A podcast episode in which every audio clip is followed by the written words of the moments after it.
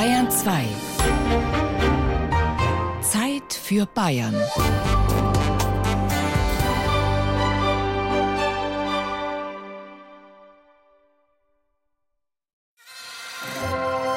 Bayern genießen. Zeit für Bayern auf Bayern 2.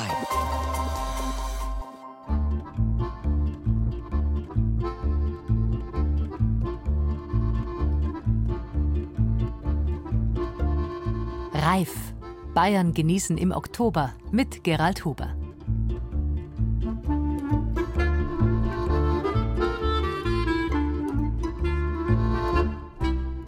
Es ist ja so, dass wir bei Bayern genießen immer mal wieder um die Ecke denken und alle Bedeutungen unseres jeweiligen Mottowortes ausloten wollen. Reif scheint da ein wunderbares Beispiel zu sein. Es kann fertig, ausgewachsen bedeuten, es kann aber auch der Reif in der Bedeutung raureif oder als Reifenring gemeint sein. Aber ich gebe es gleich zu, wir haben da ein bisschen gemogelt, weil diese Bedeutungen zwar heute im Schriftdeutschen alle gleich klingen und geschrieben werden, eigentlich handelt es sich dabei aber nicht nur um unterschiedliche Dinge, sondern ursprünglich auch um unterschiedliche Wörter, die gar nichts miteinander zu tun haben. Wir kommen gleich drauf. Tatsächlich aber ergibt sich auf diese Weise ein kunterbuntes Sammelsurium aus Themen, die, wir hoffen es zumindest, Sie ebenso genießen wie wir. Reif geworden, ein Quittenhof aus Niederbayern. Schnell gereift, Desinfektionsspray aus dem fränkischen Whiskyfass. Reife Idee, ein oberbayerischer Verfahrenstechniker und sein Schinken. Langsam gereift, Zwetschgenbarmes aus Oberfranken. Gereifter Käse aus einer Bauernkäserei bei Augsburg. Platz zum Reifen. Schwammerl in Bayerns erstem Pilzschutzgebiet in Mainfranken. Reifin Reifelding, ein kalter Ort in der Oberpfalz. Wir wünschen Ihnen Reifengenuss mit Bayern genießen.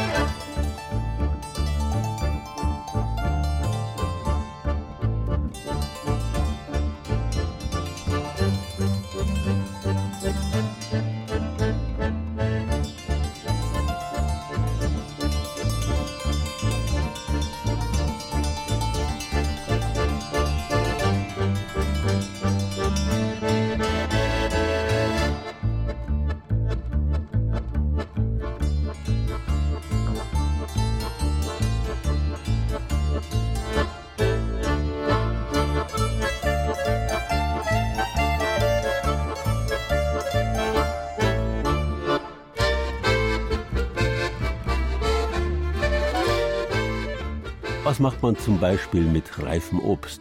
Man erntet es und das tut man, indem man es greift, abreißt, abrupft. Die Wörter greifen, reif, reißen und rupfen gehen alle miteinander auf die uralte lautmalerische Wortwurzel rp oder grp zurück, die eine riesige Wortfamilie gebildet hat. Die Wurzel steckt auch drin im lateinischen carpere, das ebenfalls greifen, pflücken bedeutet und von dem wiederum Wörter abstammen wie das Rauben, das Raffen, aber auch das Raufen, das nicht nur im übertragenen Sinn eine Handgreiflichkeit ist, sondern unmittelbar mit der Raufe zusammenhängt, woraus das Vieh Gras und Heu rupft. Auch unser Wort Herbst stammt von carpere ab. Ursprünglich bedeutet Herbst Ernte, ganz ähnlich wie das heutige englische Wort harvest. Herbst ist Reife und damit Erntezeit. Die Zeit, in der man sich die Früchte greifen kann. Feldfrüchte genauso wie das Obst, zu dessen ausgefalleneren Sorten die Quitte zählt, die im niederbayerischen Hüttenkofen bei Menkhofen eine besondere Heimat hat. Wie flüssiger Honig sieht das Quittengelee aus, das im Topf von Elisabeth Huber sprudelnd kocht. Da riecht das ganze Haus. Und wie es riecht. Es duftet zitronig aromatisch nach Quitten. Und das, obwohl der Saft, aus dem Elisabeth Huber gerade das Gelee kocht, schon fast ein Jahr alt ist. Die Hubers füllen ihn nach der Ernte in Plastikbeutel ab, die in Pappkartons kommen, sogenannte Bag-in-Box-Behälter. Die meisten sind längst verkauft, aber ein paar Liter Saft hebt Elisabeth Huber immer auf, damit sie jederzeit frisches Gelee kochen kann. Auf den neuen Saft muss sie noch zwei, drei Wochen warten. Mitte, Ende Oktober sind die Quitten reif. Dann wird geerntet und da helfen alle mit. die zwei erwachsenen Töchter mit ihren Männern, die vier Enkelkinder und die Schwiegereltern der einen Tochter, erzählt Josef Huber draußen im Quittengarten. Die wollen wir direkt so verkaufen, also als Frucht. Die werden gebrockt. Aber das andere, das schüttelt man nachher. Also die Frucht ist so hart im Endeffekt und wir haben einen weichen Untergrund. Deswegen haben wir unsere alle Größen von Menschen da, die wollen noch halt aufglauben, werden nachher bei uns im Keller noch eingelagert. Drei bis vier Tage dauert die Ernte normalerweise. Aber heuer wird es vermutlich viel schneller gehen, denn den Spätfrost im Mai haben zwei Drittel der Blüten nicht überlebt. Deshalb hängen viel weniger Quitten als sonst an den Bäumen. Also das sieht man, wir haben insgesamt haben wir knapp, also ja, es werden 140 Bäume sein.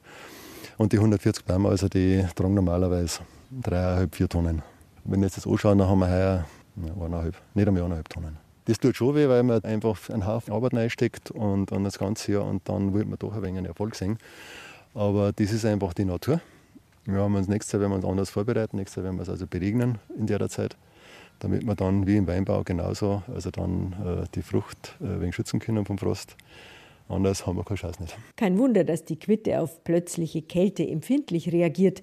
Stammt die wärmeliebende Pflanze doch ursprünglich aus dem Kaukasus und kam erst im 9. Jahrhundert nach Mitteleuropa, vor allem in die Weinbaugebiete. Auch auf den Hangterrassen neben den Quittenbäumen von Josef Huber stehen drei Reihen Weinreben.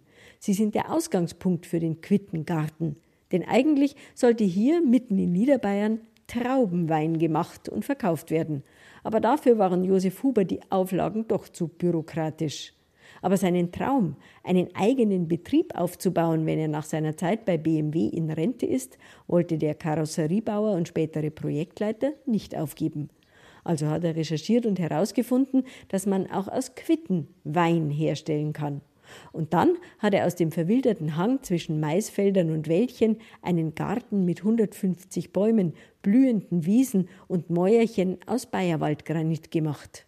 Haben Sie Angst vor Schlangen? Nein. Wir haben sogar große Schlangen da. Ja. Kreuzotter oder was? Blindschleicher, Kreuzotter. Die liegen da heraus umeinander. Also das heißt, das hat sich dann in den zwölf Jahren zu so einem kleinen Naturparadies Richtig, genau. entwickelt. Gut angenommen, muss ich sagen. Die Leute aus der näheren Umgebung von Hüttenkofen kommen einfach zum Spazierengehen. Auswärtige interessieren sich für den Quitten-Lehrpfad. Da kann man alleine die Tafeln studieren oder eine Führung buchen, wenn nicht gerade Corona-Zeit ist.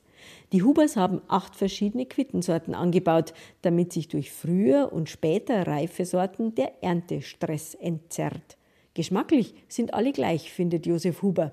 Alle bis auf eine. Die, wo wirklich außersticht, ist eine, die haben wir auch erinnert bei uns, und zwar die ist die Limonavasi. Die hat einen sehr starken Honiggeschmack. Noch wirkt Josef Huber entspannt, aber es ist die Ruhe vor dem Sturm, denn demnächst werden seine Quitten reif sein. Deshalb kontrolliert er in der Kellerei hinter dem Wohnhaus nochmal alle Anlagen. Die Retzmühle, das ist eine Art Häcksler für die extrem harten Früchte, die Edelstahlfässer und die Bandpresse, die er selbst gebaut hat. Also geschweißt, geschnitten oder sowas, komplette Steuerung, wirst du alles komplettes selber gebaut. Ja. Man muss auch dazu sagen, wenn wir, was wir jetzt gemacht haben mit unserem Betrieb, wenn man das alles kaufen müsste, dann hätten wir das Problem, und so damit nicht bezahlen kann. Die Hubers verkaufen neben dem Gelee und dem Quittensaft Likör und Quittenwein. Sie müssen nicht davon leben, aber ehrgeizig ist Josef Huber trotzdem. Ja, die Anspannung ist schon da, weil einfach das immer wieder eine neue Angelegenheit ist. Was für eine Qualität kriegen wir? Wie viel Quantum bringen wir raus von der Frucht? Die Frucht, also können wir es noch einlagern, wenn wir es gleich verarbeiten, da kommt schon ein gewisser Druck drauf. Weil die letzten Jahre, zwei Jahre haben wir es eigentlich ein wenig eingelagert, so gute 8 bis 14 Tage weil einfach dann die Frucht noch ein wenig besser nachreift. Dann gibt es aber Jahre, da müssen wir es gleich, gleich verarbeiten, weil einfach dann schon so reif sind. Ab dann bis Weihnachten geht es rund bei den Hubers, denn Punsch machen sie auch noch. Ein Hochleistungsjob dieser Quittenhof, den aber Elisabeth und Josef gerne erledigen. Erstens, weil es da draußen schön ist, ruhig und dann aber auch, wenn die Führungen sind, dass immer so nette Leute da sind. Das Allerschönste ist das, dass die Familie also mitmacht. Das ist keine Selbstverständlichkeit. Nicht. Das Zweitschönste ist das, dass man das, so wie es da ist, jetzt hat, da das ist ein, wirklich ein Biotop. Also, dass das so entstanden ist, wie ich es mir vorgestellt habe.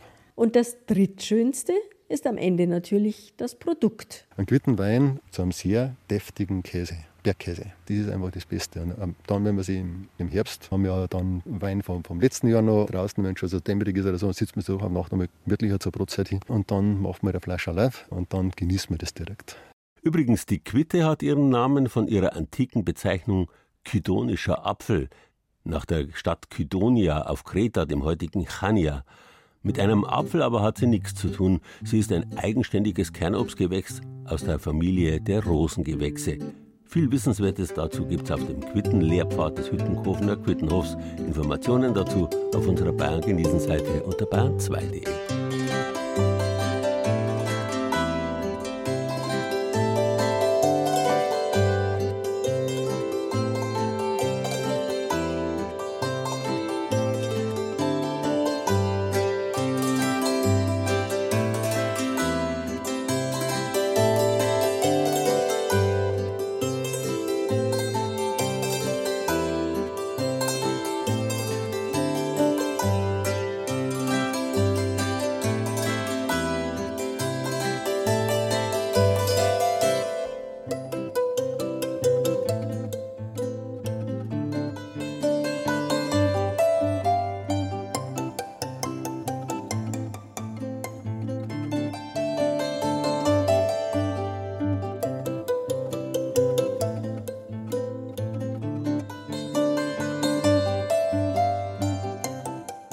zweite Bedeutung von Reif im Sinn von Ring-Radreifen hat, wie schon erwähnt, mit der Reife, dem Zeitigwerden von Früchten nichts zu tun. Früher hat man das Wort tatsächlich auch mit dem Umlaut AI geschrieben, weswegen es beispielsweise im Bayerischen auch Rohrf ausgesprochen wird. Wobei der heutige Wagenreifen ursprünglich einmal nicht aus Gummi, sondern aus Eisen war, ein eiserner Ring um das Gestell des Wagenrads. Ebenso wie der Fassreifen die hölzernen Dauben eines Fasses zusammenhält womit wir bei unserem nächsten Thema sind, in zweierlei Hinsicht. In der Nürnberger Altstadt nämlich wird in hölzernen, mittels Reifen zusammengehaltenen Whiskyfässern Desinfektionsmittel hergestellt und, wer es bisher nicht gewusst hat, auch Desinfektionsmittel muss ebenso wie alkoholische Getränke reifen. In der ersten Bedeutung des Wortes. Was in Nürnberg dabei herauskommt, ist ein Desinfektionsmittel, das man sogar bedenkenlos trinken könnte, auch wenn man kein amerikanischer Präsident ist. Okay, also es riecht auf jeden Fall stark nach Alkohol. Oh ja. Riecht nach Whisky. Riecht neutral. es riecht am Anfang nach Hefe, also wie Bierbrauerei, aber dann ist es weg ist gut, zieht gleich ein, mhm. ist gleich weg. Also mir persönlich riecht es, glaube ich, zu stark nach Alkohol und den Geruch mag ich nicht so sehr an meine Hände, aber man hat auf jeden Fall das Gefühl, dass es desinfiziert. Nachdem ich ganz gerne mal Whisky trinke, würde ich sowas schon kaufen. Eigentlich brauen Reinhard Engel und sein Sohn Maximilian in der Nürnberger Altstadt Bier, Whisky und Gin. Die Idee, in ihrer Brauerei, dem Altstadthof, Desinfektionsmittel herzustellen, entstand in der Anfangszeit der Virusausbreitung. Aus der Not heraus, erzählt Braumeister Reinhard Engel. Aus der Not nach Alkohol. Ich meine, die Not macht erfinderisch und die Not macht auch schnell. Ja? Also wenn wir hier eine Mangelsituation haben, mussten wir auch binnen weniger Tagen unsere Anlage umstellen und haben dann auch teilweise spät nachts destilliert, weil eben Not an Alkohol war. Und das haben wir dann gemacht, aber die Situation hat sich ja sehr, sehr schnell entspannt. Drei Wochen lang destillierte die Brauerei in der Nürnberger Altstadt Alkohol für umliegende Apotheken. Danach sank die Nachfrage und der Bedarf wurde von der Großindustrie gedeckt. So hatten Reinhard Engel und sein Team Zeit, mit ihrem Bioalkohol aus der Whisky-Produktion zu experimentieren und ihr eigenes ganz besonderes Desinfektionsmittel zu entwickeln. Dabei rausgekommen sind drei Sorten: Whisky Taste, Gin Taste und Hop Taste, also Hopfengeschmack. Seit etwa vier Wochen gibt es das edle Spray in schickem Glasfläschchen mit modernem Design. Und man kann es trinken, wollten Sie sagen, ja. man kann es auch trinken, natürlich. Es ist halt ein hochprozentiger Alkohol, ein Reiz natürlich bei 75 Prozent die Schleimhäute im Mund auch ein bisschen stärker. Also wir sind jetzt hier in der Brauerei und Whisky Destille. Wir machen hier vornehmlich unser Rotbier. Im kupfernen Kessel sieht man, wie der Whisky destilliert wird, wie die Maische in einem großen Kessel mit rundem Glassichtfenster schäumt und vor sich hin brodelt. Der Alkoholdampf gelangt über einen Kühler in kondensierter Form als klare Flüssigkeit in einen Edelstahlbehälter. Die Flüssigkeit, die aussieht wie Wasser, hat einen Alkoholgehalt zwischen 70 und 72 Prozent. Gerade wird nämlich Whisky hergestellt, als Getränk, nicht als Spray. Wenn wir jetzt hier unser Spray beispielsweise destillieren, dann sind wir hier im Alkoholgehalt natürlich entsprechend höher, stellen auch unsere Anlage etwas anders ein, gibt es ein paar Feinheiten, die man wissen muss. Und es wird natürlich jetzt auch noch beim Gin mit Wacholder-Mazerat gearbeitet. Beim Hop-Taste würden wir hier den Hopfen zugeben. Und wenn Whisky-Taste gemacht wird, dann wird das Destillat hinterher in Whiskyfässern gelagert, damit er richtig ausreift. Und dann erst wird es abgefüllt in kleine Fläschchen. Da gehen wir jetzt einmal gleich rein. So, und hier haben wir jetzt ein Whisky-Lager. Wir haben also insgesamt drei Läger. Der Whisky wird hier im Lager aufbewahrt. In der Regel sind es American Oak Fässer, amerikanische Eiche. Für das Genuss-Hygienespray lagert das Destillat in denselben Holzfässern für zwei bis drei Monate. Auch das Desinfektionsmittel braucht eben seine Zeit, um zu reifen. Danach wird es gefiltert und in schicke Glasfläschchen abgefüllt. Gin und Bierbrand werden in Glasballons in den Felsengängen unterhalb der Brauerei gelagert. Und äh, hier in den Felsengängen haben wir Temperaturen jetzt im Sommer bis zu 12 Grad etwa. Und bei dieser Temperatur reift das Destillat ohne Einfluss von äh, Sonnenlicht. Wichtig ist bei der Reifung, dass es kühl und dunkel ist. Und bei der Reifung im Glasballon nach etwa zwei bis drei Monaten wird das Destillat eben weicher, milder, angenehmer. Das gilt für unseren Gin, das gilt für unsere Bierbrände und es gilt natürlich auch für unsere Genusshygienesprays. Der Aufwand scheint sich für Reinhard Engel zu lohnen. Zumindest wenn es seinen Gästen ein Lächeln ins Gesicht zaubert, meint er. Ich möchte mich noch verabschieden und mit dem Verabschieden ist ja eigentlich der Handschlag das Übliche. Und damit wir das also Corona-konform machen, sprühen wir uns jetzt erstmal die Hände ein. Ja, so. Diesmal mit meinem Produkt, mit dem Hop Taste. Wir wollen auf die Art und Weise sozusagen den Handschlag wieder gesellschaftsfähig machen, auch in den schwierigen Corona-Zeiten. Bayern genießen. Das Zeit für Bayern Magazin. Jeden ersten Samstag im Monat auf Bayern 2.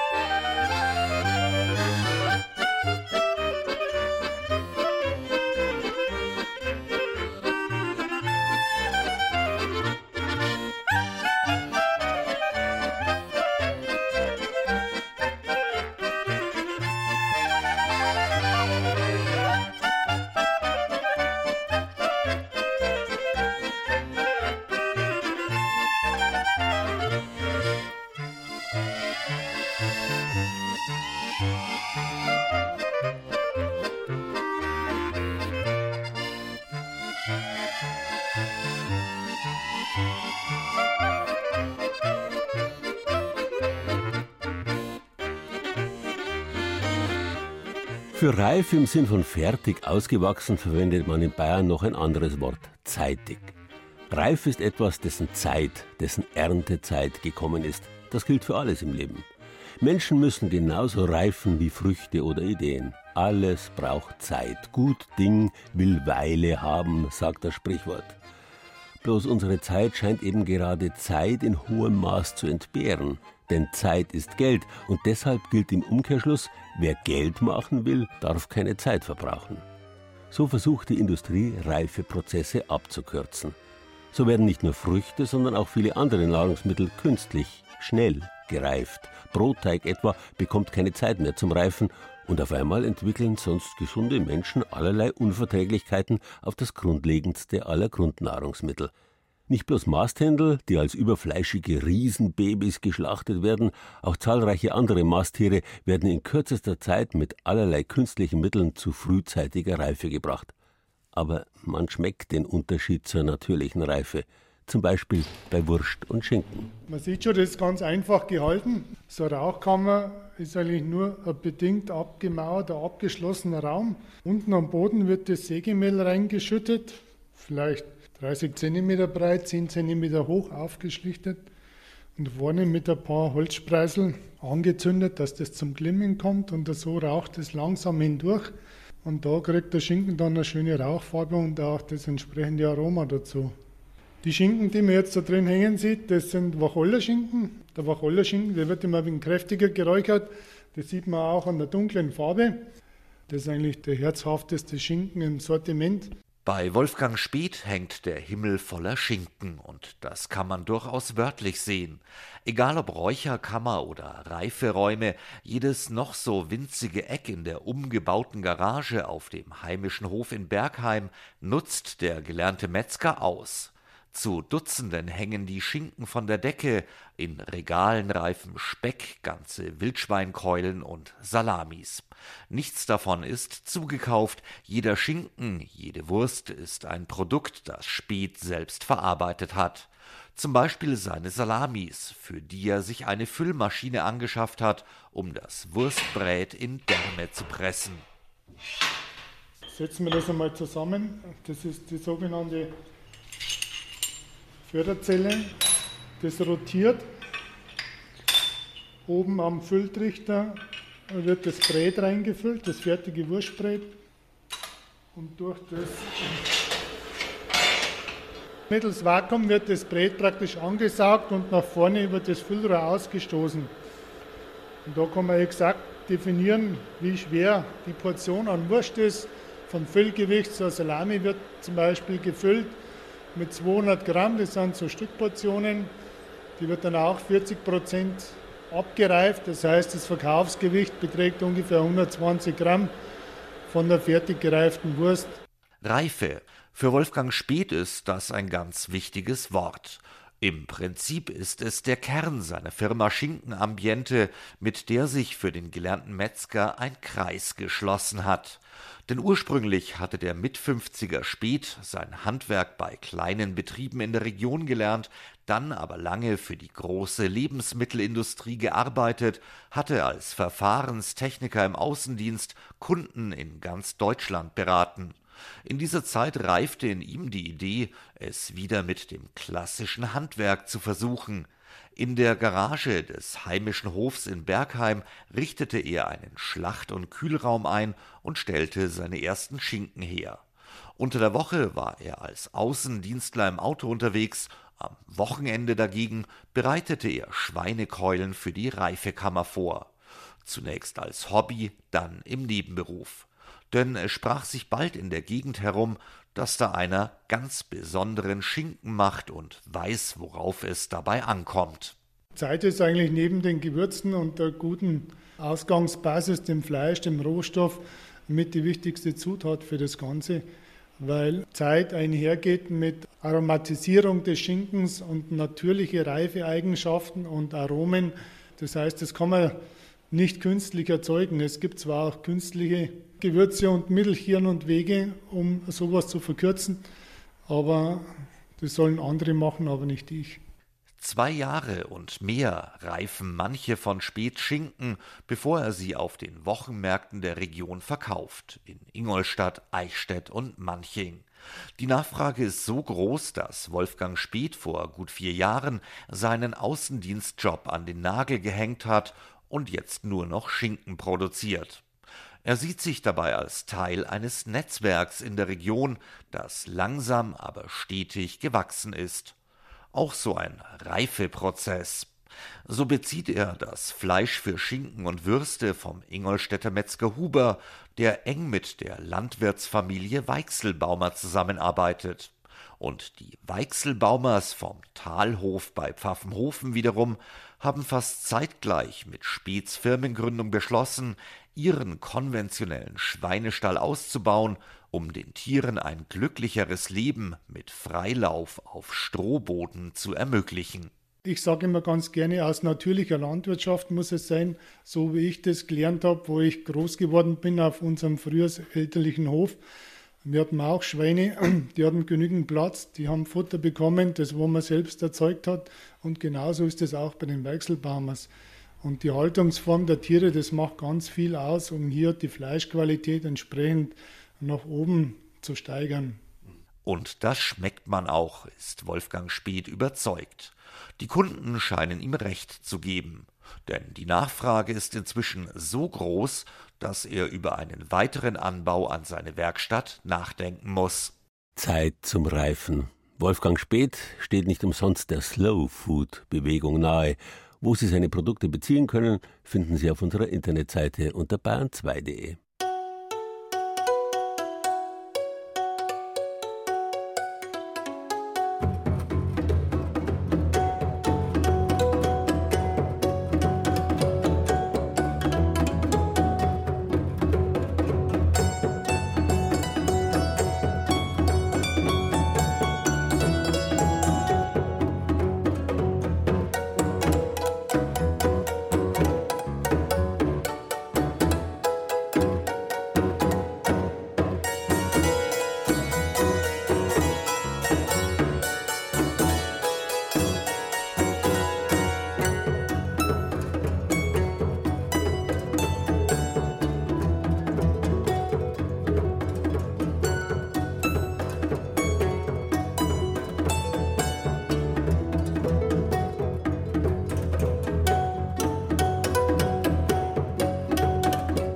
ist es eben. Keine moderne Verfahrenstechnik kann die Zeit ersetzen, die gute Dinge brauchen.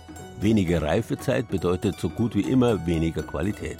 Wenn Schinken schmecken soll, müssen nicht bloß die Tiere Zeit kriegen, auch die Produkte, die daraus gemacht werden, brauchen Zeit zum Reifen und das gelingt nur mit Hilfe von reifer Erfahrung, sprich Lebenszeit von Generationen.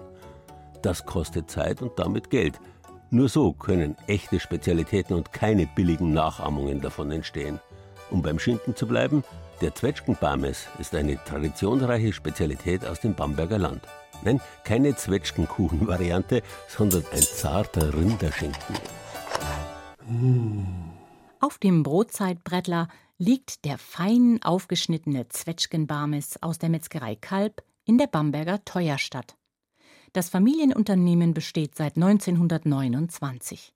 Zu den vielen Spezialitäten des Hauses gehört auch der Zwetschgenbarmes. Was das genau ist, erklärt die Chefin Angelika Kalb. Also Zwetschgenbarmes ist ein roher Rinderschinken, wird aus der Keule hergestellt und wird mit verschiedenen Gewürzmischungen, äh, natürlich unser Geheimrezept, hergestellt und dann vier Wochen erstmal eingesalzen. Das Fleisch muss natürlich reifen in den Gewürzen und dann wird es langsam geräuchert über Bogenholz. Das Räuchern dauert ungefähr noch mal eine Woche, je nachdem, wie der Zwetschgenbambis austrocknet, sage ich mal. Der geräucherte Rinderschinken wird im Bamberger Land, der fränkischen Schweiz und im Steigerwald hergestellt. Jede Metzgerei hat ihr eigenes Rezept, darum schmeckt er immer ein wenig anders. Angelika Kalb verrät nur, dass bei ihr Wacholder und Lorbeer dazugehören. Sie weiß auch, wie der Zwetschgenbarmes zu seinem kuriosen Namen kam. Es gibt zwei äh, Varianten, warum das so heißt, weil man auch früher über Zwetschgenholz geräuchert hat, beziehungsweise die, die Marmorierung vom Fleisch schaut aus wie ein Zwetschgenbaum in der Mitte. Der Barm ist auf Fränkisch der Baum. Das Holz vom Zwetschgenbarm hat eine rot- bis violettbraune Farbe und eine feine Maserung. Genau so schaut die fränkische Schinkenspezialität aus. Zwetschgenholz ist besonders hart und hat deshalb eine niedrige Glimmtemperatur. So wird der Schinken im Rauch bei etwa 40 Grad langsam geräuchert. Doch da nicht ausreichend Zwetschgenholz zur Verfügung steht, wird mittlerweile auch Buchenholz verwendet. Einen Unterschied im Geschmack macht das nicht, sagt Angelika Kalb. Nach dem Räuchern darf der Schinken noch gut zwei Wochen an der Luft reifen. Zusammengerechnet vier Wochen liegt das Fleisch im Salz und in den Gewürzen, eine Woche wird er geräuchert und dann zwei Wochen an der Luft gereift. Ein guter Zwetschgenbarmes braucht also mindestens sieben Wochen. Der fertige Schinken hat nur etwa 3% Fettgehalt. Also da das ja ein roher Schinken ist, wird er hauchdünn aufgeschnitten und am besten passt dazu ein Butterbrot und ein Bauernbrot. Manche Leute mögen es auch sehr gerne, dass sie das wie eine Art Carpaccio machen. Natürlich mit Essigöl, süß-sauer angemacht, Salz und Pfeffer und dazu natürlich wieder ein gutes Bauernbrot. Den Zwetschgenbammes machen wir das ganze Jahr über, ein paar hundert Kilo schon. Der Zwetschgenbammes hat eine große Nachfrage. Ein Liebhaber der fränkischen Spezialität ist Matthias Treichel aus Viret bei Bamberg. Zwetschgenbarmes ist ein sehr fester Schinken, lange abgelagert, also der muss recht fest sein zum Schneiden auch und eine ganz dunkel, dunkelrote Farbe. Das ist auch guter Zwetschgenbarmes. Also Zwetschgenbarmes esse ich gerne auf dem Keller mit einem Brot dazu, mit Kümmel und ein gutes Bier, weil der ist ja salzig. Und ein bisschen Butter, weil ein bisschen trocken ist er auch für mich. Das ist was Feins.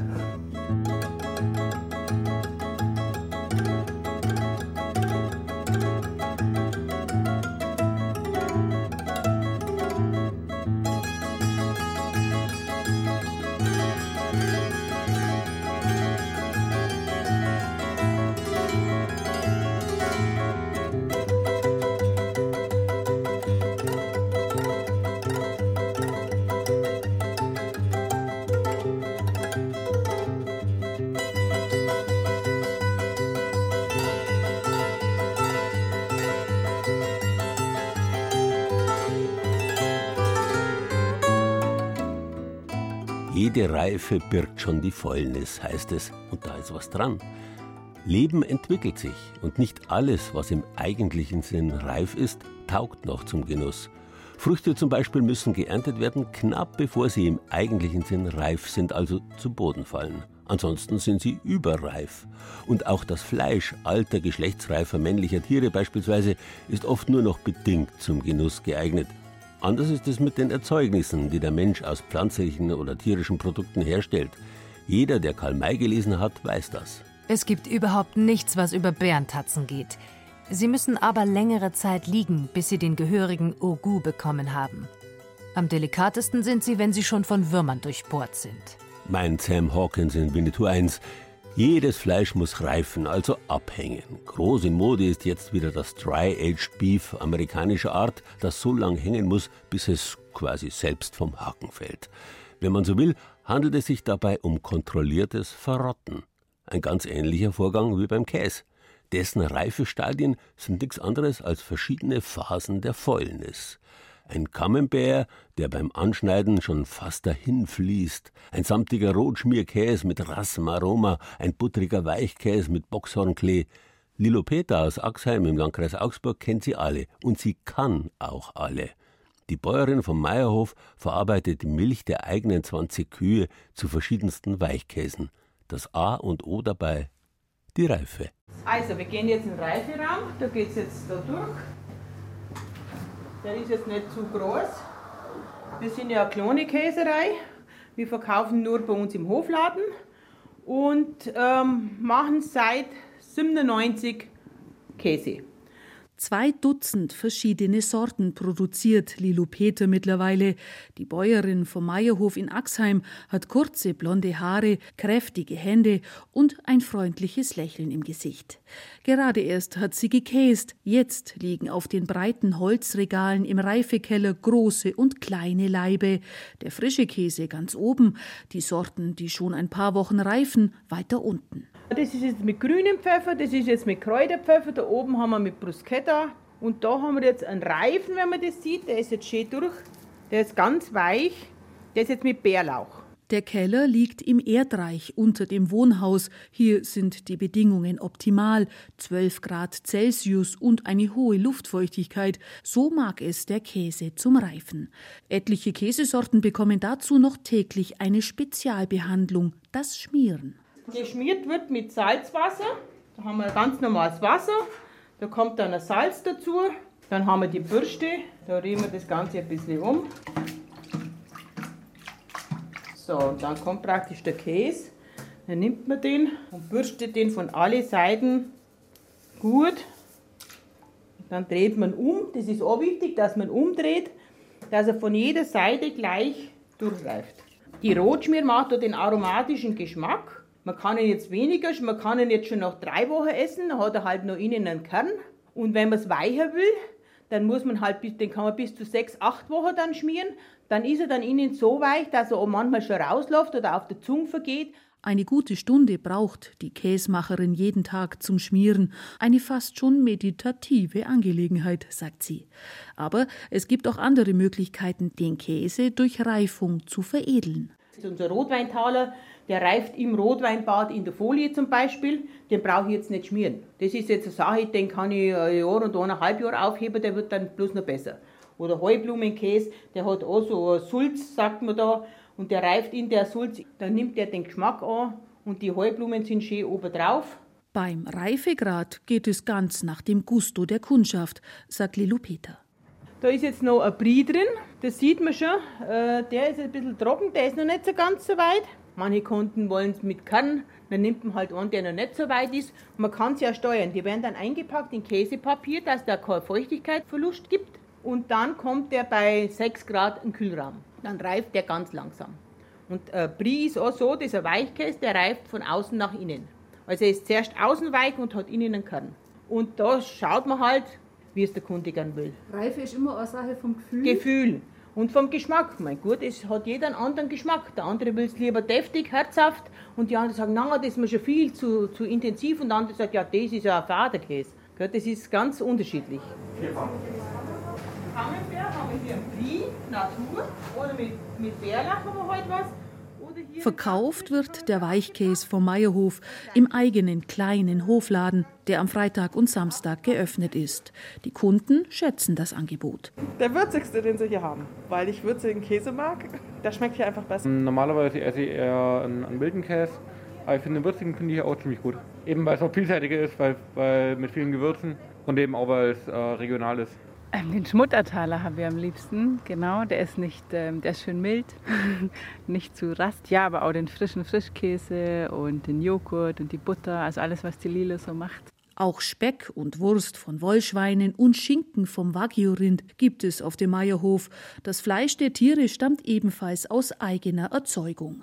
Und was beim Käse gilt, das gilt auch hier. Die richtige Reife macht den guten Geschmack aus. Hudler darf man da nicht sagt Lilo Peter. Geduld, ja. Das ist einmal das Wichtigste. Das ist im ganzen Leben das Wichtigste. Wenn man denkt, die Jungen, die müssen ja reifen. Die sind einmal zuerst knackig, hart, widerspenstig, wie der Käse, der ist so kantig. Und danach, wenn er einmal eine Zeit lang reift, wenn sie abgeschliffen sind, dann ist er auch rund und weich und geschmeidig. Und ein Genuss. Genuss, genau. Uns verrät Lilo Peter dann noch ihren ganz persönlichen Genusstipp. Pikante Reife vereint mit süßem Aroma. Romadur, den tue ich dann einen scharfen Pariser Pfeffer um. Das mag ich ganz gern aufs Brot drauf und da tue ich eine Marmelade drauf. Da habe ich dann wieder die Süße von Marmelade, das rundet das Ganze dann ein bisschen ab. Also das liebe ich. So scharf und dann ein bisschen süß. Ich mag dann irgendwie Apfel-Chili oder Zipper. Und jetzt haben wir gerade mit Holunder was. Das passt. Das passt. Bayern genießen. Rezepte, Tipps und Beiträge als Podcast und zum Herunterladen unter bayern2.de. Und natürlich auch in der Bayern 2 App.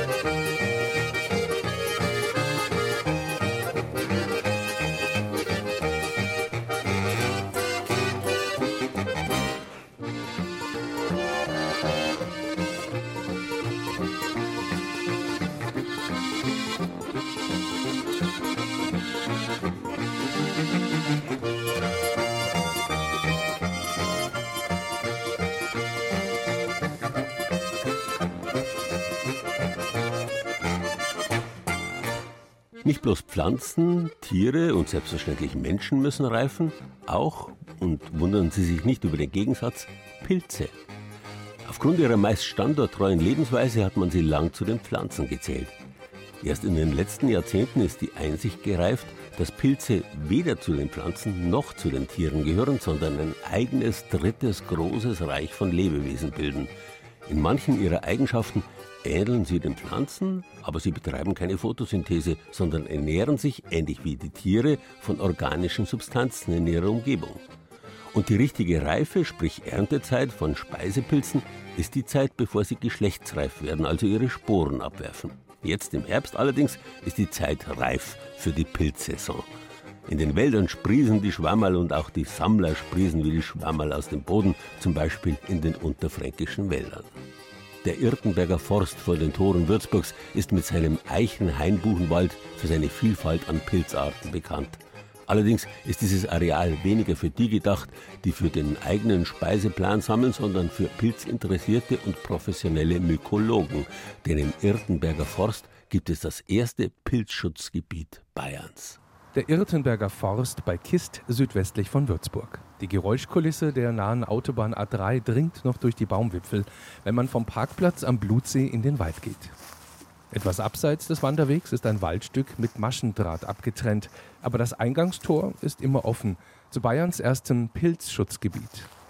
Man sieht es hier, also das Pilzschutzgebiet ist umzäunt. Das soll nicht verhindern, dass die Pilze abhauen, sondern das ist eigentlich viel mehr, dass die Waldarbeiter genau wissen, hier ist die Grenze, hier darf nichts mehr an Maßnahmen gemacht werden, außer dem, was zur Sicherheit notwendig ist.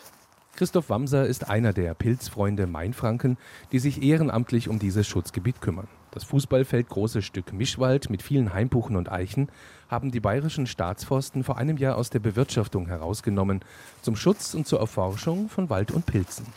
Na, hier geht's doch jetzt plötzlich los mit den Pilzen. Wir kommen rein und gleich am ersten Buchenstumpf sind junge Fruchtkörper vom Riesenporling. Das ist ein Pilz, der wirklich große Ausmaße machen kann. Der größte, den ich je gefunden hatte, war 1,50 Meter Durchmesser. Und jetzt haben wir hier, naja, der hinten der Fruchtkörper vielleicht 20 Zentimeter. Aber so ist der Pilz noch sehr weich und könnte theoretisch sogar gegessen werden. Es soll Liebhaber dieses Pilzes geben. Giftig ist er auf jeden Fall nicht. Wenn es mal keinen Speisepilz gibt und ich einen tollen, seltenen Fund gemacht habe, freue ich mich meistens noch viel mehr. Denn die Pilzfreunde Mainfranken mit ihrem Gründer Rudi Makrones treibt nicht in allererster Linie das kulinarische Interesse in die Pilze, obwohl im Schutzgebiet natürlich auch die Leckerbissen wachsen. Steinpilze, Pfifferlinge, Täublinge. Da gibt es viele gute Pilze, die man hier für die Küche verwenden kann. Steinpilze sind hier eigentlich ganz gut verbreitet. Allerdings sind die nicht dauernd da, sondern nur ab und zu erscheinen die. Und diesen Moment muss man erwischen. Christoph Wamser erwischt unterdessen einen jungen Riesenschirmling oder auch Parasol, der sich an einer Lichtung aus dem Boden schält. Ja, der leuchtet doch herrlich. Leider unten schon ein bisschen angefressen von dem Mistkäfer, so wie es aussieht. Dieser hier ist auch noch nicht ganz aufgeschirmt, aber an und für sich gut zu erkennen. So eine Nuss ist mir relativ mildes Aroma. Manche Leute interpretieren auch da ein bisschen Kalbfleischgeschmack hinein. Ja, die beliebteste Methode ist, den Stiel abzudrehen. Den kann man nur trocknen und zu Pilzpulver verarbeiten, aber da ist er sehr gut. Und danach den Hut panieren wie ein Schnitzel und in der Pfanne ausbraten. Dieser Parasol hier darf trotzdem stehen bleiben, denn Pilze nehmen die Pilzfreunde, zumindest hier im Schutzgebiet, nur mit, um sie zu untersuchen. Die Pilzsammler bitten wir, hier möglichst nichts mitzunehmen, weil wenn die dann rausgenommen werden, dann ist es schwierig oder unmöglich, eine richtige, vernünftige Kartierung zu machen.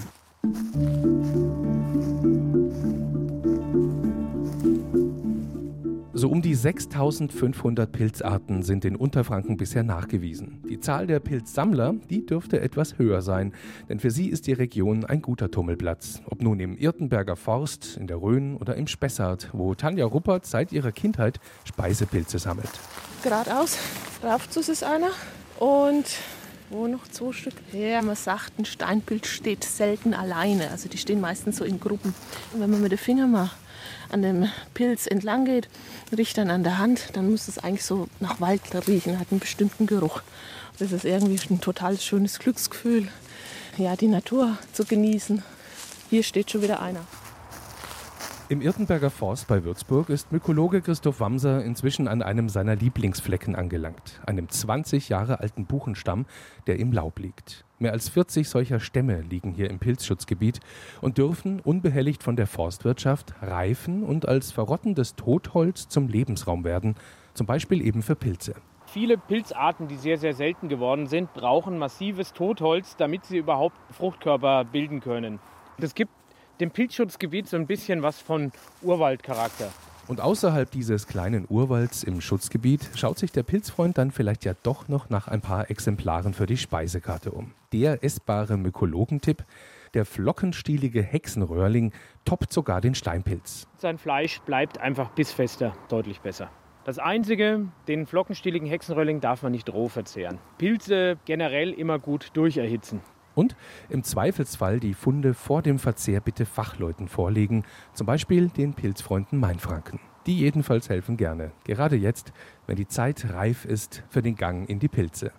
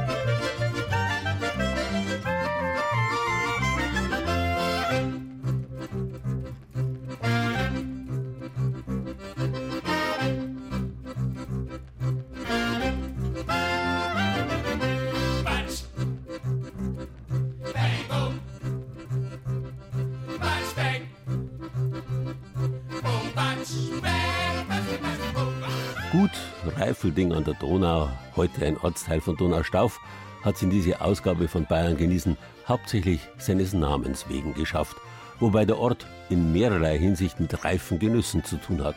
Wein reift hier wahrscheinlich schon seit der Römerzeit und die rund 400 Arbeiter am Bau der nahen Walhalla haben hier bereits im braven Biedermeier um 1830 ein reifes Rotlichtmilieu blühen lassen und der kalte böhmische Wind wiederum sorgt manchmal bereits im zeitigen Oktober für Raureif an den Bäumen.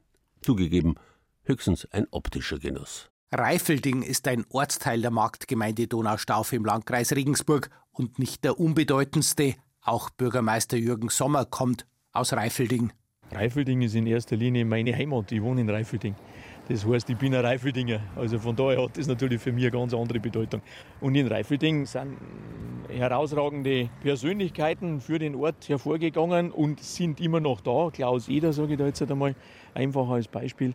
Und Zufahrt über Reifelding zu der Walhalla Affe, Zufahrt über Reifelding zu Sulzbach, Zufahrt über Reifelding nach Bernhardswald, Zufahrt ins Holztal von uns überhaupt. Und es gibt ja auch die Reifeldinger Hänge, das ist ein Holztal. Also Sie sehen, letztendlich kommt man nicht an Reifelding vorbei. Die Walhalla ist natürlich das absolute Highlight in Donaustauf, neben der nahen Burgruine.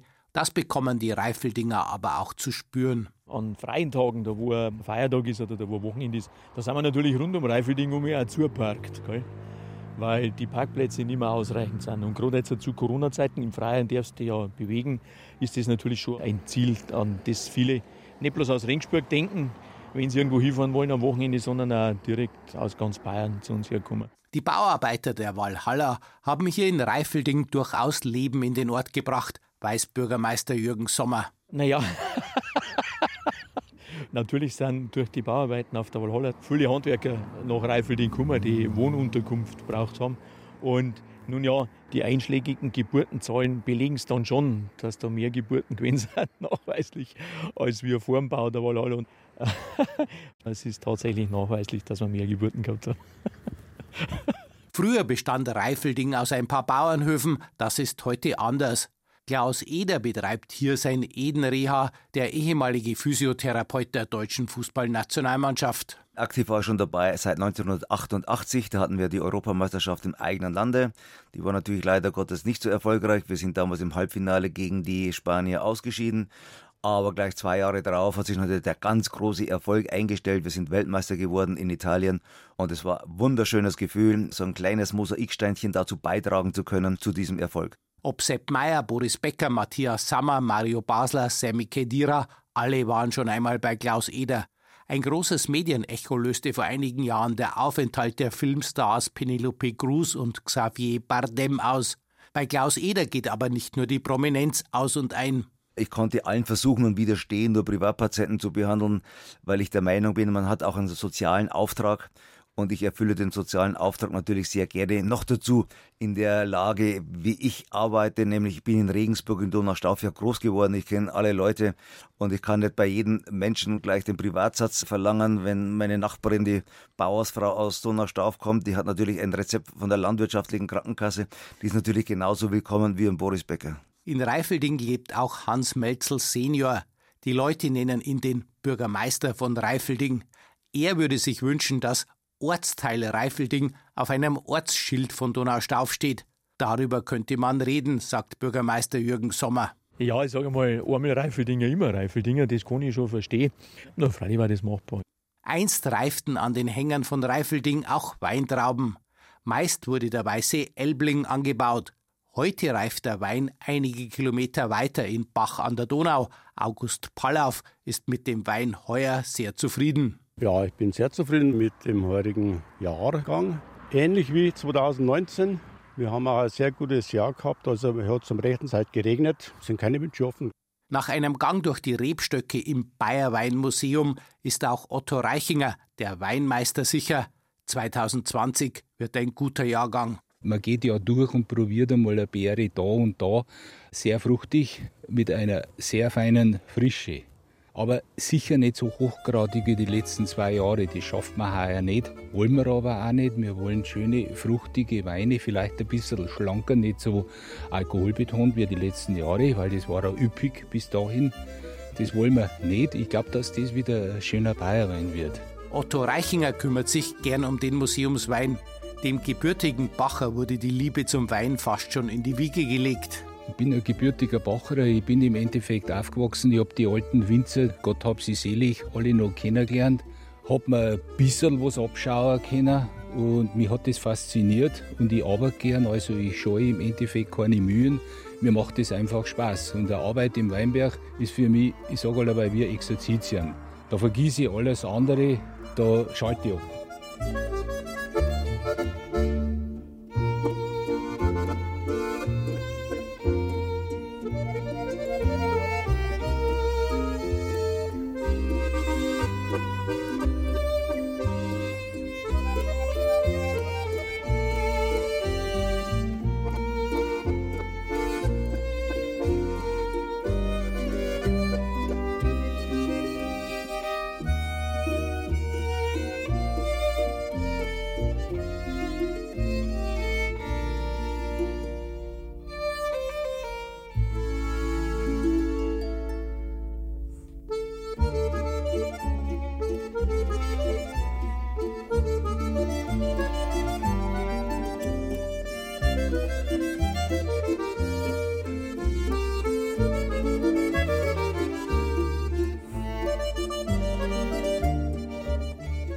Übrigens hat der Raureif mit der Reife von Früchten ebenso wenig zu tun wie mit dem Radreifen. Der Raureif hängt mit dem Reiben zusammen. Den rauen Eispelz auf Bäumen und anderen Gegenständen kann man bekanntlich mit den Fingern abreiben. Aber dieser Reif lässt sich hoffentlich noch ein bisschen Zeit, bevor er reift. Deswegen wünsche ich Ihnen jetzt erst einmal einen goldenen Oktober.